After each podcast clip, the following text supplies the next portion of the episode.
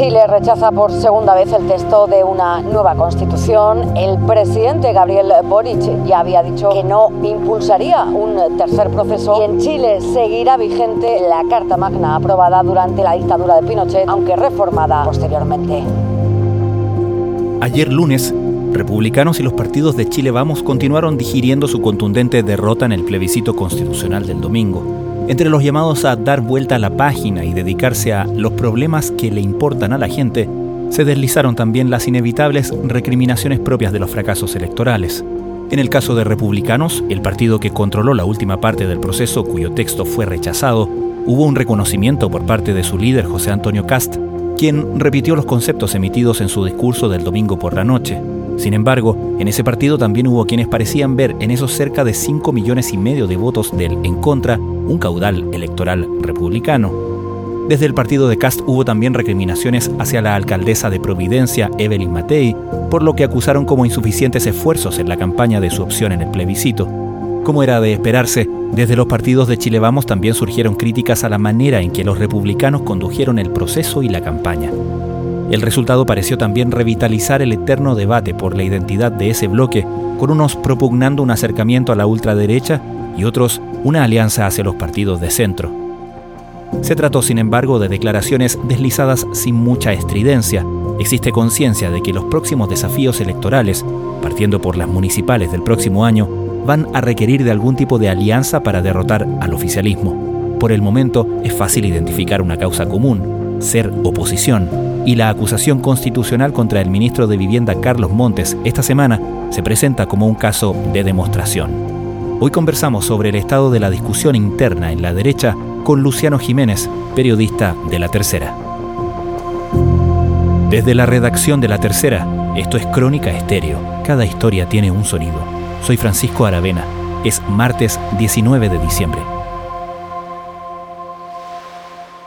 Bueno, independientemente de que haya sido un resultado adverso, una derrota, en el Partido Republicano el ambiente que se vivió fue de celebración. Había música de campaña, jingles que usaron eh, el partido, se entonaba el himno nacional, se cantaba el CHI, había banderas chilenas y básicamente uno de los análisis que se hizo en la derecha es que si bien se perdió, el resultado no fue tan demoledor como ellos pensaban en un principio. Parte del diagnóstico que se hacía es que en el fondo eh, existía la posibilidad de que ellos fueran derrotados, pero la idea era que esta derrota no fuera por una gran cantidad de votos. Eso de alguna manera logró reducir un poco el nivel de tensión que existía o que iba a existir en la derecha después de la derrota, el cual de todas maneras comenzó con parte de recriminaciones internas dentro del sector que abarca desde Chile Vamos al Partido Republicano. ¿Cuáles son esas primeras recriminaciones que empezamos a conocer? Bueno, básicamente desde Chile Vamos con el Partido Republicano siempre han tenido una rivalidad por competir por el mismo electorado del mismo sector y eso de alguna manera se iba a dar después de una derrota. Por ejemplo, en el Partido Republicano ya comenzaron algunas recriminaciones como la que hizo durante este día el consejero Luis Silva al rol que tuvo la líder presidencial de la UDI alcaldesa de Providencia, Evelyn Matei, por el poco despliegue que los republicanos estimaron que ella hizo, que básicamente estuvo por el a favor pero no se la jugó tanto como ellos esperaban. Y desde Chile Vamos también empezaron a replicar hacia los republicanos en el sentido de que los republicanos, que eran la mayoría del Consejo Constitucional, fracasaron en hacer un texto común, en lograr en el fondo convocar a distintos sectores y que se dieron algunos, como ellos llamaban, gustitos respecto de algunas normas que ahuyentaron a sectores más de centro. Sí, decir que nosotros eh, somos conscientes de la derrota. Eso no se puede evitar. O sea, si alguien dice, no, mira, aquí hay que interpretar lo que ocurrió, no, nosotros perdimos, perdimos frente a la ciudadanía. Y si hay cosas que mejorar, lo vamos a hacer. Pero creo que los fundamentos de lo que planteamos sigue ahí. Esto fue un acto electoral, no es el fin de un proceso político. Muy por el contrario, nosotros nos sentimos respaldados, reforzados por la ciudadanía. Porque algunos tratan de instalar ideas políticas ¿ah? o, o lógicas políticas. Algunos dicen, no, aquí fracasó republicano. No, aquí nuestras ideas salen fortalecidas. Por su parte, los republicanos o el candidato presidencial republicano por excelencia, ¿no? José Antonio Cast, sí tuvo un despliegue nacional, sí hizo una campaña bastante intensa por el a favor. ¿Podemos pensar que en ese sentido y, relacionando con la satisfacción que tú dices que, o la parte del vaso medio lleno que, que veía en el domingo, tenía que ver justamente con la popularidad de Cast, con el sentido de haber retenido de alguna manera un bolsón de votos importantes, significativos, con ese objetivo en mente? De alguna manera, como los republicanos eran vistos como los principales responsables del Consejo Constitucional, cualquier derrota implicaba que iba a salpicar las opciones presidenciales de José Antonio Cast. Por lo mismo, para los republicanos era importante en el fondo que él no se viera perjudicado con una derrota. En ese sentido, el bolsón de votos importante que consiguieron de alguna manera también les contribuye a las expectativas que tienen a futuro. Ellos dicen que la votación fue alta y eso les garantiza en el fondo eh, apoyo a sus ideas y cierta base pensando en próximas elecciones que vienen. Algunos dicen, no, aquí se terminó una candidatura presidencial. Déjenme que les diga, yo estoy en política por algo mucho más importante que una carrera presidencial. La carrera presidencial no es, la, la carrera presidencial no es un fin entre los parlamentarios sí hubo mayor recriminación o recriminaciones más explícitas, partiendo, por ejemplo, por el senador y expresidente de Renovación Nacional, Francisco Chaguán, que dijo que claramente la responsabilidad o la mayor responsabilidad en la derrota del domingo era de los republicanos. ¿Cómo procesan desde los republicanos este tipo de críticas? Desde los republicanos atribuyen parte de las críticas de Chile Vamos hacia una competencia interna que siempre se ha dado en el sector. En ese sentido, por ejemplo, la UDI siempre ha visto como parte de su electorado se va hacia los republicanos y en el gremialismo hay varios que sienten que se tienen que acercar más hacia los republicanos, especialmente después de esta elección que de alguna manera mostró que los mismos republicanos y José Antonio Caz capitalizaron un bolsón importante de votos. Eso de cierta forma se refleja en ciertas declaraciones que hemos visto durante la jornada, como por ejemplo también el ex candidato presidencial Sebastián Sichel, que también criticó el rol de José Antonio Cast. ¿Qué dijo Sebastián Sichel? Sebastián Sichel durante la jornada aseguró que tras el plebiscito la derrota tiene rostro y chaqueta y que se llama José Antonio Cas. Los gustitos de Cas, y lo digo abiertamente, para mí la derrota tiene un rostro, eh, cara y chaqueta. Eh, se llama José Antonio Cas porque ha demostrado lo que yo dije en la elección presidencial pasada y lo vuelvo a decir en esta elección. Eh, el, el milenismo, leninismo, esta admiración a los Trump del mundo, a los Orbán, esta lógica adversarial de la política que destruye al enemigo, que exacerba la polarización, que busca exacerbar la diferencia, que quiere poner el rodeo en el texto de la Constitución. Pues ya es absurdo llegar por algún minuto, que sea algún tipo de alguna manera en el sector también se produjo un debate sobre cuál debe ser el tono al que deben apuntar. Por ejemplo, en la UDI, el senador Moreira también ratificó en el fondo lo que venía sosteniendo hace algún tiempo, de que la UDI debe apuntar más hacia el centro y no tan en el fondo a la derecha como para parecerse al Partido Republicano, mientras que otros partidos, como por ejemplo Evópoli, se han estado acercando a colectividades más de centro como demócratas y amarillos, con en el fondo también la idea de buscar un tono más conciliador en el centro político. Nosotros hemos sido claros siempre en el sentido de que nuestro proyecto político es distinto del proyecto del Partido Republicano. Nuestra propuesta y visión de la sociedad es distinta. Somos centro-derecha liberal, ellos son de una derecha conservadora. Ahora todo esto da la impresión de que parte del análisis o las interpretaciones que se están haciendo, por ejemplo, por parte de republicanos, es que la votación de quienes optaban por aprobar el texto constitucional el domingo es una votación republicana, lo que es, por, por decirlo menos, discutible, ¿no?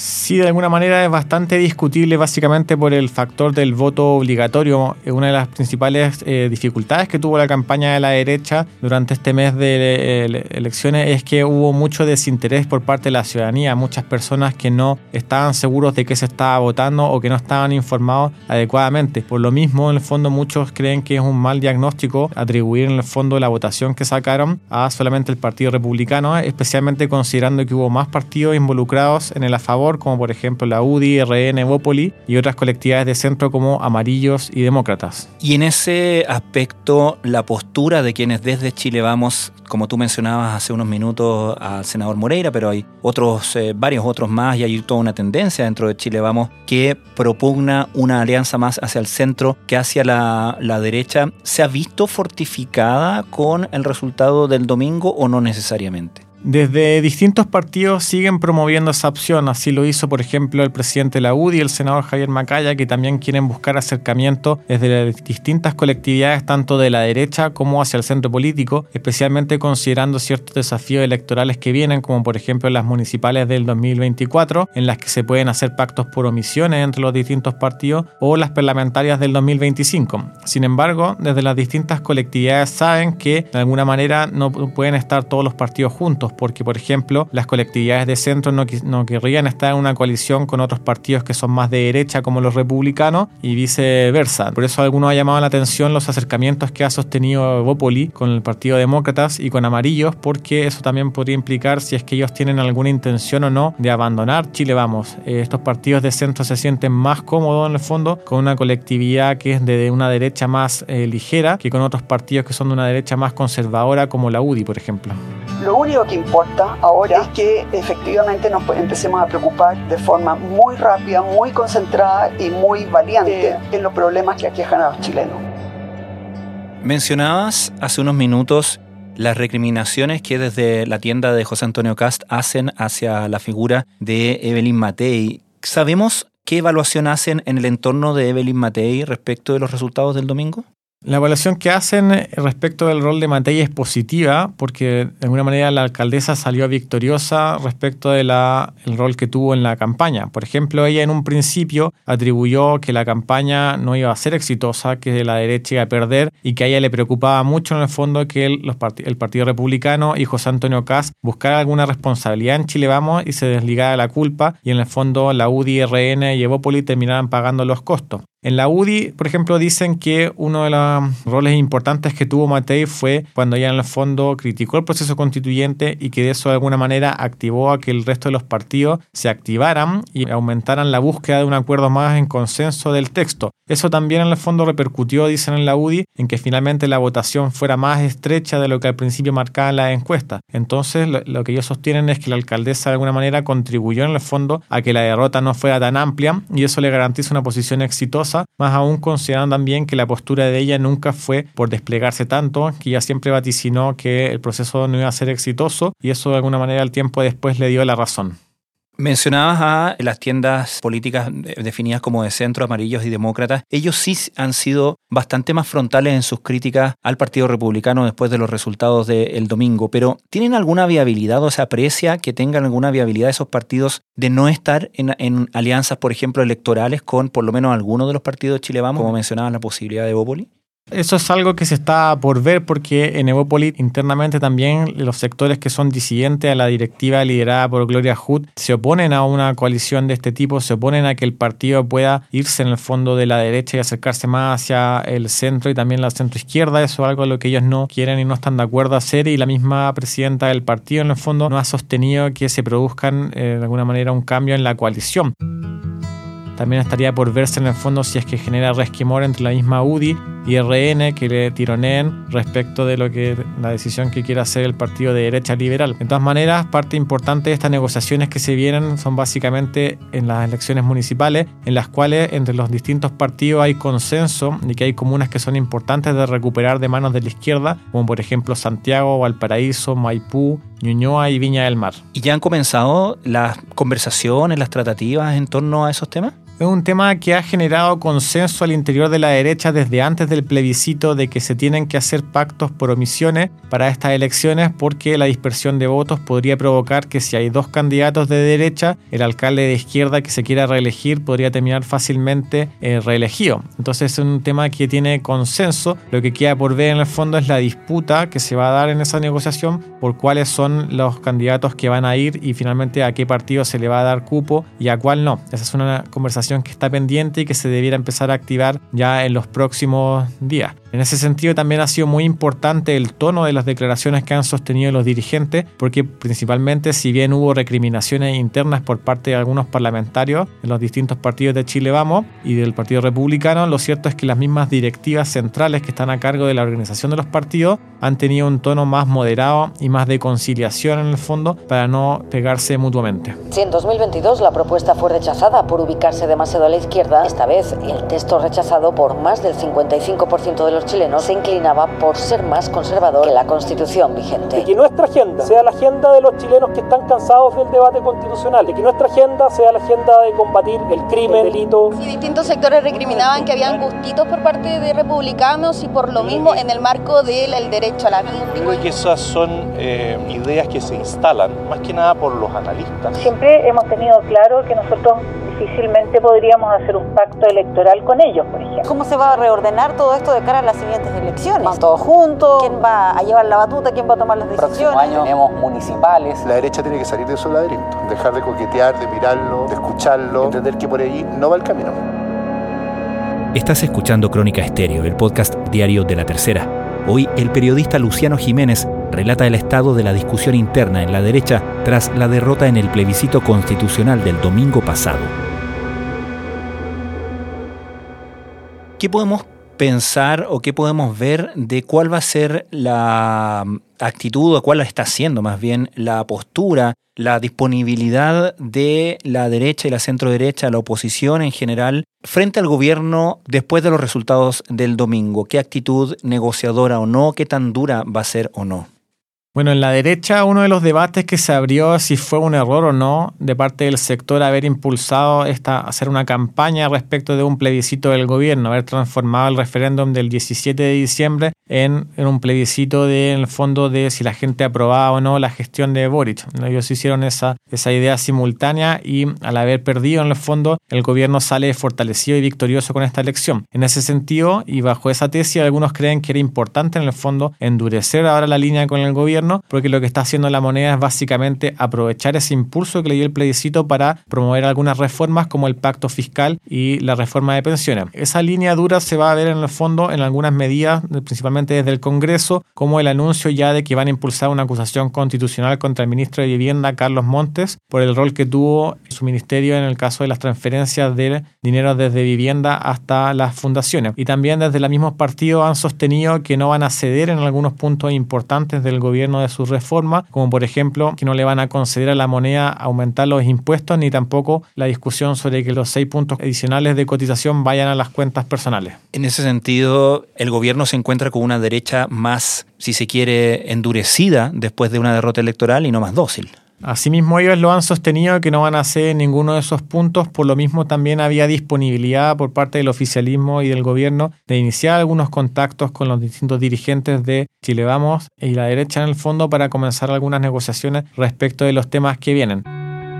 También para la derecha era importante impulsar algunas eh, normas que les parecían interesantes y que no quedaron al ser rechazada la propuesta constitucional, como por ejemplo la creación de la Defensoría de las Víctimas, que era un tema muy importante para el sector. ¿Y esas normas tienen, eh, esas discusiones, tienen espacio, tienen alguna viabilidad en la conversación política hoy? Lo que se comenta en la derecha es que hay muchas normas que podrían finalmente ir y otras que no. Por ejemplo, la Defensoría de las Víctimas es una idea que existía tanto consenso como en la derecha como en el mismo gobierno que impulsó un proyecto de ley al respecto, pero hay algunas normas que en la derecha lamentan que hayan sido aprobadas, como por ejemplo la que fija un umbral de un 5% para los partidos políticos, algo que dicen que va a ser imposible de aprobar en el Congreso Nacional. Otra de las arremetidas legislativas que quieren hacer desde la derecha también es impulsar un aumento de los quórum para las reformas constitucionales, porque uno de los temores que existe ahora en el sector es que con la, la baja de los quórums que hay para reformar la constitución, desde sectores de la izquierda quieran modificar la Carta Magna y de alguna manera abrir un espacio a una especie de tercer proceso. Entonces lo que quieren hacer ahora es aumentar los quórums para impedir que esto ocurra. O sea, lo que advierten es que si bien se ha descartado un tercer proceso, sí exista un mayor impulso reformista a la actual constitución, pero recordemos que los quórums se bajaron también como parte de las, si se quiere, promesas electorales antes del, del plebiscito anterior, ¿no? Correcto. En un momento desde la derecha no les creían en el fondo que ellos querían abrir puerta a un proceso constitucional entonces, una de las garantías que se dio fue bajar el quórum de dos tercios a cuatro séptimos, eso con votos desde los sectores de la derecha tradicional, como por ejemplo la UDI y RN. Sin embargo, uno de los mensajes de campaña que se hizo desde el Partido Republicano también fue infundir el miedo en el fondo de que de alguna manera si se rechazaba la propuesta constitucional, desde distintos sectores de izquierda podrían impulsar cambios a la constitución, como por ejemplo presentar el proyecto constitucional de Michelle Bachelet o la misma propuesta de los expertos ¿cierto? Algo que de todas maneras todavía no se ha producido ni algunos sectores que han querido impulsarlo, sin embargo desde la derecha ya tienen miedo a esta idea. ¿Y quiénes en la derecha han expresado esa temores? Ha existido un temor respecto de este tema, principalmente de algunos parlamentarios que no son en el fondo de las directivas tradicionales, sino que son más individuales y que están intentando buscar eh, apoyo en otros parlamentarios que se puedan eh, alejar de lo que son las directivas. Por ejemplo, ya existe una reforma constitucional para aumentar los quórums que ha sido impulsada por diputados como Johannes Kaiser, Gloria Navellán, Francesca Muñoz, Sara Concha y Gonzalo de la Carrera, la que de alguna manera en el fondo quiere encontrar apoyo en resto de parlamentarios del sector. Yo creo que Chile fue el que ganó. Yo sé que esto suena medio cliché, pero la verdad es que llevábamos cuatro años de un proceso de mucha incertidumbre que nos había empobrecido y que además nos tienen unas crisis que son insalvables, como la crisis de seguridad. Entonces, el haber terminado esto de una manera que ni la izquierda ni la derecha puedan rearmar un tercer proceso, o sea, se cierra definitivamente, para mí es un logro. Y por eso que sí creo que Chile ganó. Finalmente, Luciano, ¿qué evaluación se hace del efecto que tuvo en los resultados del día domingo el grupo de descolgados desde el Partido Republicano, liderados por Rojo Edwards y otras personalidades ligadas a ese sector que se decantaron por la opción en contra y que hicieron campaña también por el en contra. ¿Existen, por ejemplo, autocríticas desde el entorno José Antonio Cast por no haberlos contenido o existen eh, recriminaciones contra ellos por esta derrota?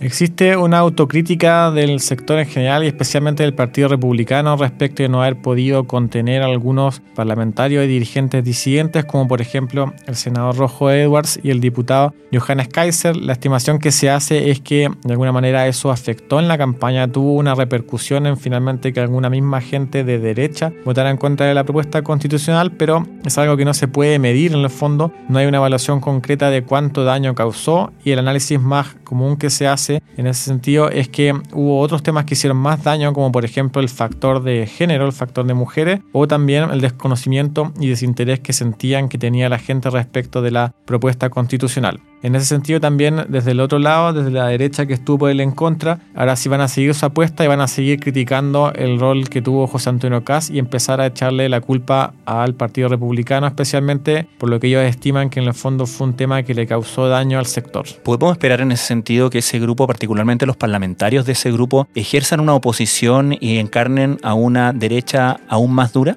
Bueno, lo que apuesta esa parte del sector es, en el fondo, quitarle cierto electorado al Partido Republicano. Eso se ha visto en distintas arremetidas en el sentido de apostar al electorado más duro que ellos tienen, que estuvo por el en contra del proceso, y se va a ver en otras líneas distintas, como por ejemplo los ánimos que existen en el Partido Social Cristiano de levantar un candidato presidencial y levantar distintos candidatos a las distintas elecciones. Por ejemplo, hace algún tiempo ha sonado en ese partido la opción de levantar como candidato presidencial al senador Rojo Edwards, que ha sido principalmente una contraparte parte de José Antonio Castro. ¿Desde cuándo que nuestro sector apoya la idea de la creación de un Estado social y democrático de derechos? Pero artículo 1. ¿Desde cuándo que nosotros le permitimos al Estado hacerse cargo de nuestras vidas y al Estado crecer y crecer en tamaño? Si lo que nosotros hemos defendido siempre es la libertad, un Estado, reducido, por supuesto, Estado subsidiario, un Estado reducido y que la persona esté antes que el Estado. El Estado está a nuestro servicio y no está el Estado con la fuerza de determinar nuestras vidas y prometernos progresividad en las libertades y derechos. No, pero si la libertad de derechos son de la persona. El Estado tiene que reconocerlos.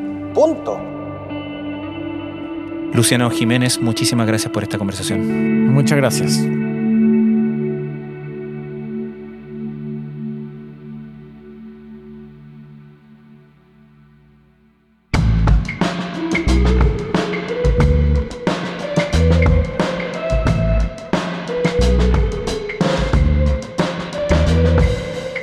Crónica Estéreo es un podcast original de La Tercera. La edición y conducción es de quien les habla, Francisco Aravena. El diseño y postproducción de sonido son de Michel Poblete. Nuestro tema principal es Say Again de Citadel. Escucha todos nuestros episodios en Spotify o en tu plataforma favorita de podcast y en latercera.com. Nos encontramos mañana en una nueva entrega de Crónica Estéreo. Cada historia tiene un sonido el podcast diario de la tercera.